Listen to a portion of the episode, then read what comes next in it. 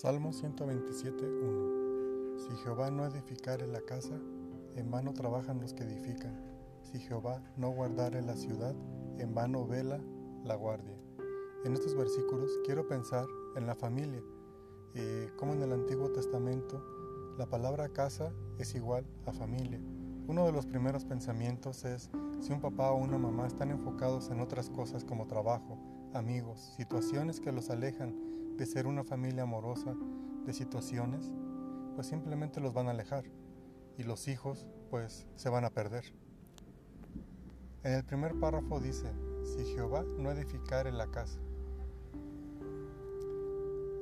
Aquí vemos qué tan importante es Dios en nuestra vida. Sin Él estamos perdidos. La vida de un creyente no es fácil para los que están solteros. No es fácil para los que están casados. Es mucho más difícil, pero ya que no vemos por nosotros, vemos por una esposa, por los hijos. Tenemos que entender que es una gran responsabilidad el casarse. El casarse no es un juego.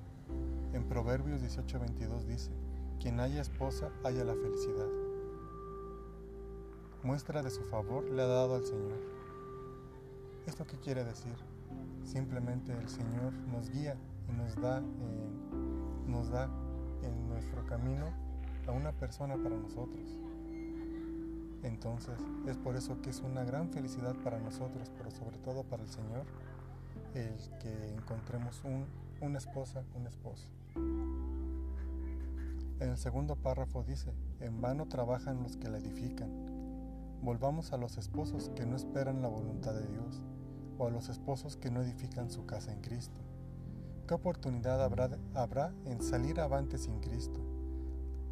A veces que tenemos problemas, situaciones que no sabemos cómo resolverlas, que no entendemos cómo salir adelante, por el simple hecho de querer salir por nosotros mismos, qué difícil es esta situación.